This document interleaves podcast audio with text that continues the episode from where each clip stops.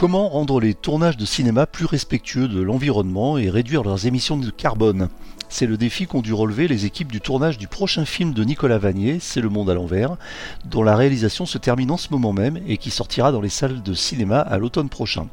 Pour atteindre cet objectif et s'aligner sur l'engagement fort du metteur en scène à réduire l'impact environnemental du film, l'essentiel des déplacements s'est fait avec 30 voitures électriques disponibles sur le lieu du tournage dans le Morvan. Comme il fallait recharger régulièrement les voitures alors qu'il n'y avait pas une seule borne dans un périmètre de 40 km, c'est la société Drop and Plug spécialisée qui est intervenue avec un dispositif de recharge événementiel qu'elle a développé pour ce type de besoin. Sur place, elle a fourni 6 points de recharge en courant continu, délivrant chacun 40 kW, ce qui a permis d'effectuer une rotation permanente des voitures à recharger. Pour en parler et tout savoir de cette opération originale, je reçois aujourd'hui Claude Lebrise, fondateur et directeur technique de Drop and Plug. Bonjour à tous, bienvenue dans le 72e épisode du podcast Automobile Propre. Le podcast Automobile Propre, le podcast qui s'écoute le temps d'une recharge. Bonjour Claude Lebrise.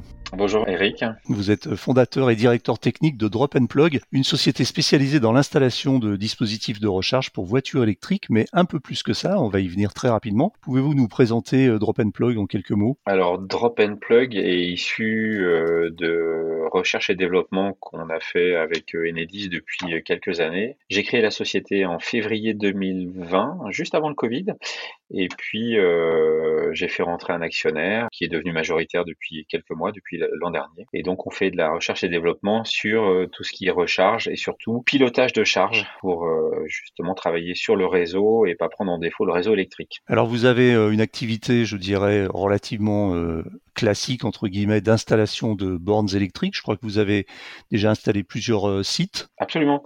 On en est à plusieurs centaines de bornes installées, de points de charge fixes. Donc on est comme beaucoup d'installateurs aujourd'hui, c'est très classique. Mmh. Et puis à côté de ça, on essaie d'innover. Voilà, donc c'est pour ça que je vous ai invité parce que j'ai trouvé vraiment le sujet intéressant.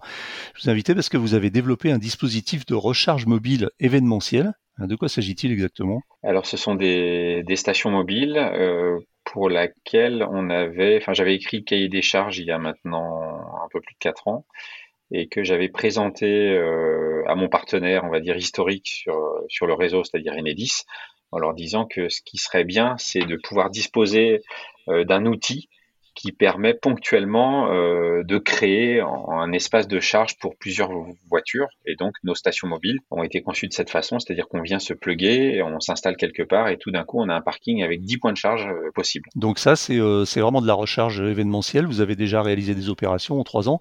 Notamment, vous avez commencé avec pas des moindres, on dirait, puisque c'est le Tour de France, c'est ça? Alors effectivement, pour faire un POC, beaucoup de gens m'ont dit c'est extrêmement risqué de, de, faire un POC sur le Tour de France. Mais POC, je précise, c'est euh, preuve de concept. Oui, voilà, c'est ça. Donc c'est quand même risqué d'aller sur un événement d'envergure tel que le Tour de France. Bon, on avait fait des tests, donc on était certain de, de, de le réaliser sans difficulté. Et effectivement, ça s'est avéré fiable. Et donc depuis, l'aventure continue euh, sur le Tour de France et d'autres événements. Euh. Donc là, vous continuez sur le Tour de France. Donc euh, voilà, ça va être votre quatrième édition hein, déjà du Tour de France, c'est ça? C'est ça.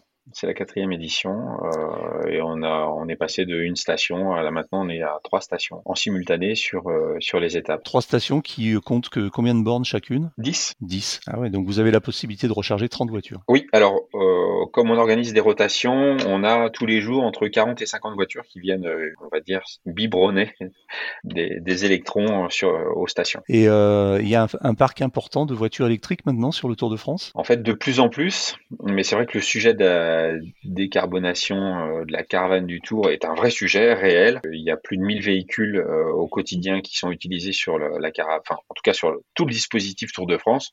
Donc ça va effectivement des véhicules légers euh, en passant par les utilitaires, les camions, les bus. Aujourd'hui, c'est un vrai sujet, la décarbonation du Tour. Quel bilan tirez-vous déjà de, ces premières expériences avec le Tour de France? Alors déjà, le système est fiable. Nous, ce qu'on veut aussi prouver, c'est que compte tenu des, niveaux de consommation des stations, puisque chacune d'entre elles a une capacité de raccordement euh, de fourniture d'électricité d'une puissance de 250 kVA, on n'a pas voulu aller au-delà pour des raisons de praticité et surtout pas dépasser une puissance de tarif jaune, autrement ça devient très compliqué. Mais par contre 250 kVA, ça permet de faire des, des recharges quand même assez importantes et on a un panachage de points de charge. C'est-à-dire qu'on peut charger en courant alternatif, mais aussi on a des chargeurs en courant continu. Alors KVA, je précise pour les kilovolts ampères. voilà, c'est pas kilowatt-heure, donc c'est différent. Et ça permet d'avoir des points de recharge qui montent jusqu'à combien de kilowatts euh, Alors, nous, on a des chargeurs à 40 kg.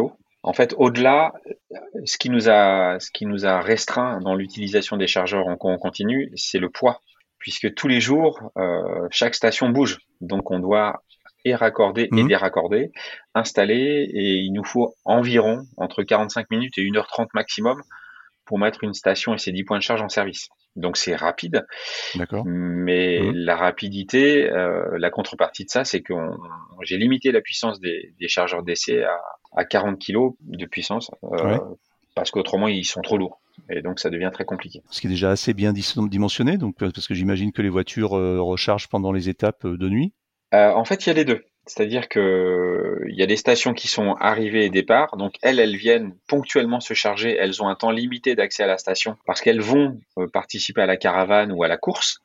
Et donc forcément, elles, elles, ne sont pas là la nuit. Donc pour elles, on met à disposition les chargeurs à 40 kg, ce qui leur permet assez confortablement, en trois quarts d'heure à une heure, de récupérer jusqu'à quasiment 200 km d'autonomie. Donc là, c'est largement suffisant. Mais on avait, on avait besoin de ces chargeurs euh, en courant continu, ce qui n'était pas le cas lors de la première édition et de notre participation, puisque je n'avais que des chargeurs en courant alternatif à 22 kW. Et euh, alors, comment ça fonctionne d'un point de vue euh, technique? C'est-à-dire que vous avez, j'ai vu, vous avez donc une espèce de remorque en fait, hein, que vous que vous allez elle-même connecter à un point d'arrivée sur le réseau. Et ensuite, euh, cette euh, remorque euh, dispatch avec plusieurs bornes de recharge, c'est ça. plusieurs prises en fait.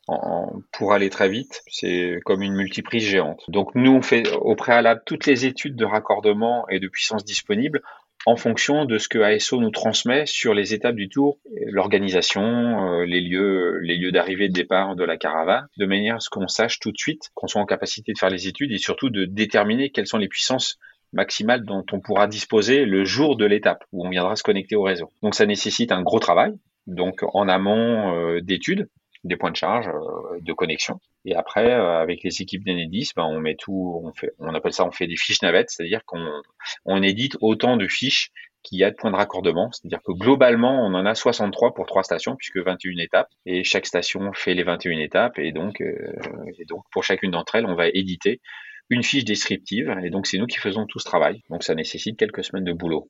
Question peut-être un petit peu naïve, mais euh, vous vous branchez où? Euh, Se branche sur un poste HTABT, c'est-à-dire un poste de transformation euh, entre du, courant haute tension vers la basse tension. On les voit souvent, c'est des, des, postes qu'on, enfin les gens passent devant, ils savent pas trop ce que c'est, mais c'est des, des postes où en général il y a de la puissance et donc nous on fait toutes ces études là et on essaie d'en trouver un systématiquement le plus près possible des endroits qu'on déterminé euh, ASO comme étant les, meilleurs lieux mhm. et, on valide ou pas les endroits de raccordement.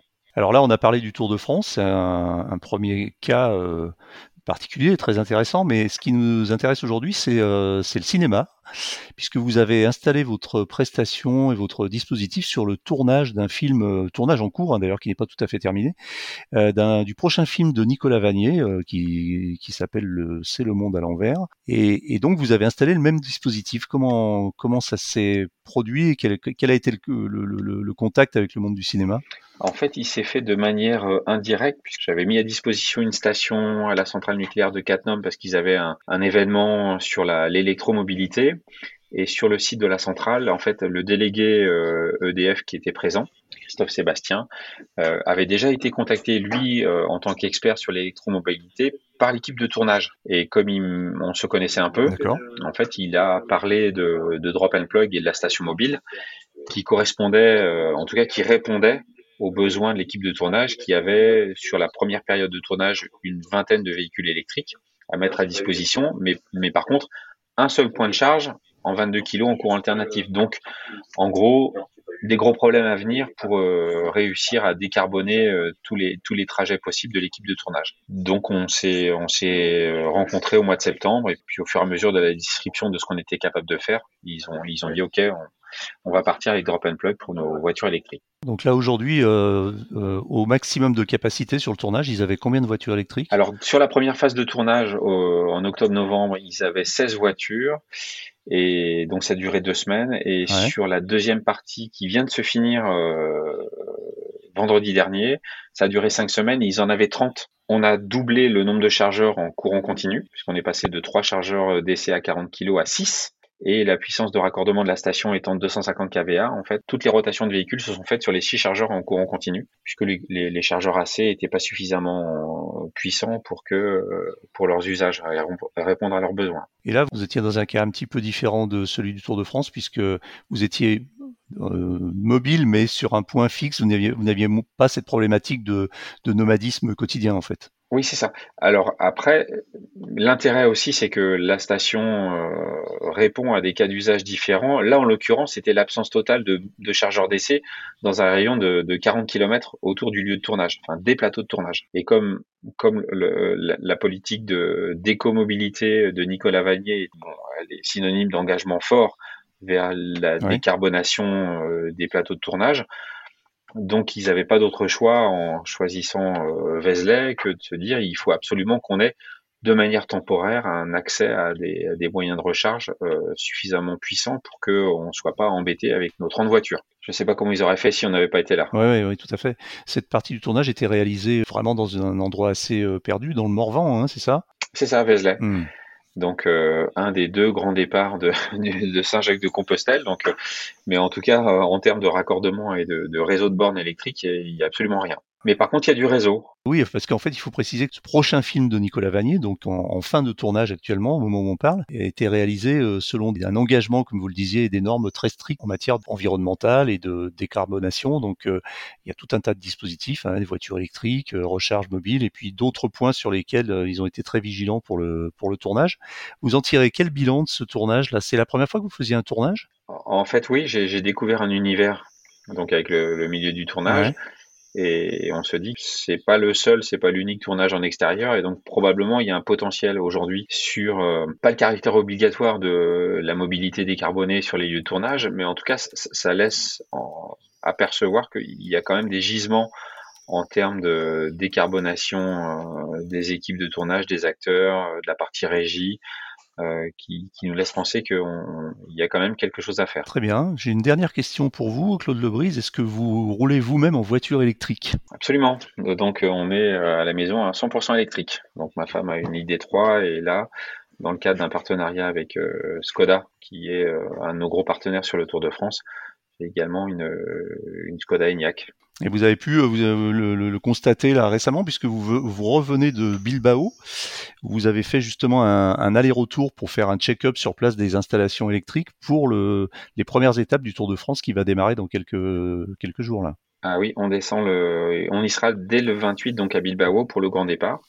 Euh, l'installation de, stations mobiles et il fallait faire des repérages et, et, voir si le réseau électrique et les puissances disponibles sur les trois étapes espagnoles, enfin du Pays Basque, espagnol était, bonne et donc euh, je suis descendu euh, avec euh, avec l'ENIAC et donc oui oui donc un peu moins de 2000 km en deux jours en mobilité décarbonée ça. Alors là vous, vous étiez juste avec la voiture, hein, vous n'aviez pas tout le dispositif avec vous et, pas la fameuse remorque multiprise. Petite parenthèse comme ça avec une ENIAC 2000 km, on fait des recharges tous les combien C'était de l'autoroute alors entre Bilbao et Nantes, puisque on, est, bah, enfin, je suis remonté jusqu'à Nantes. Le temps normal c'est 7h10 et j'ai mis 8h40. Donc ça ajoute 1h30, mais de toute façon, même quelqu'un en mobilité euh, carbonée, on va dire avec un moteur thermique, va s'arrêter. Et donc là, je me suis arrêté trois fois 25 euh, minutes. Donc c'est tout ah à fait raisonnable, honnêtement, tous les 200 km. Et c'était des charges, des charges rapides sur autoroute, type euh, Unity, ou vous avez diversifié un peu? Ah oui, oui. Non, non, non dans ces cas-là, je, je m'arrête, je, vais, je prends un café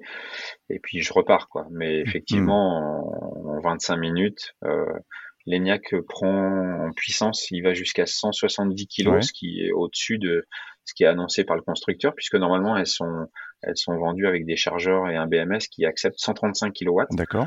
Et là, euh, et là j'étais à 170 de temps en temps, donc euh, non, non, ça, ça va très vite. Et en 20 minutes, on, récupère de quoi faire quasiment 200 km, donc c'est parfait. Ouais, le temps de faire une petite pause, de toute façon, qui est toujours recommandée toutes les deux heures, de, entre deux et trois heures. Donc, euh... lorsque vous déclenchez un chrono, quand vous arrêtez sur une aire d'autoroute, même avec votre thermique, et que vous êtes à deux ou trois personnes, et que vous allez chacun, enfin, vous allez prendre un café, vous passez aux toilettes, En fait, les 20 minutes, elles passent, elles sont déjà là. Hmm. Donc, on se rend compte qu'il n'y a pas de différentiel en termes chronométriques entre la recharge. Si vous, si vous arrêtez tout de suite et vous mettez votre voiture en charge, le temps de faire le tour, euh, vous allez vous rafraîchir un peu, vous discuter avec vos amis. En fait, les 20 minutes, elles sont passées. Les bornes étaient disponibles, donc euh, on n'était pas dans le, la grande transhumance estivale où euh, probablement euh, on sera beaucoup plus à utiliser les chargeurs. Mais en attendant, ça marche très très bien. J'ai interviewé récemment un responsable de Vinci sur justement le sujet de la recharge sur les euh, sur les aires d'autoroute, puisque Vinci est en train de- de- d'équiper toutes ces aires. Et euh, il m'expliquait que donc euh, une étude montrait que le, le temps moyen d'arrêt sur une aire de service est de, je crois, euh, 25 ou 30 minutes, quel que soit le mode de propulsion, hein, thermique ou électrique. Donc il n'y a pas de différence. Ça. Corrobore ce que vous êtes en Mhm. train de dire. Et effectivement, c'est le, le- le temps moyen. Donc qu'on soit en électrique ou en thermique, si on roule raisonnablement et qu'on fait des pauses régulières, euh, ça va pratiquement pas, pas changer le, le temps de trajet. Il n'y a pas de il a pas de différentiel. Très bien. Eh bien, merci Claude Lebris. Je rappelle que vous êtes fondateur et directeur technique de Drop and Plug, une société spécialisée dans l'installation de dispositifs de recharge pour voitures électriques. Merci beaucoup. Merci beaucoup, Eric. Voilà, c'est terminé pour aujourd'hui, mais l'actualité de la voiture électrique ne s'arrête jamais, comme vous le savez. Retrouvez-la heure par heure sur automobilepropre.com. Pensez bien aussi à vous abonner via votre plateforme préférée afin de ne rater aucun épisode. Et n'oubliez pas de nous soutenir en notant le podcast sur les plateformes. N'hésitez pas également à nous faire vos retours, remarques et suggestions à l'adresse podcast.automobilepropre.com. Quant à moi, je vous dis à la semaine prochaine pour un nouveau numéro du podcast. Sachez aussi que nous sommes en train de travailler sur une évolution du podcast et probablement une nouvelle version qui devrait arriver dans le cours de l'année, alors peut-être avant l'été, mais plus probablement à la rentrée. Voilà, il me reste à vous souhaiter un bon week-end et à vous dire à la semaine prochaine. Salut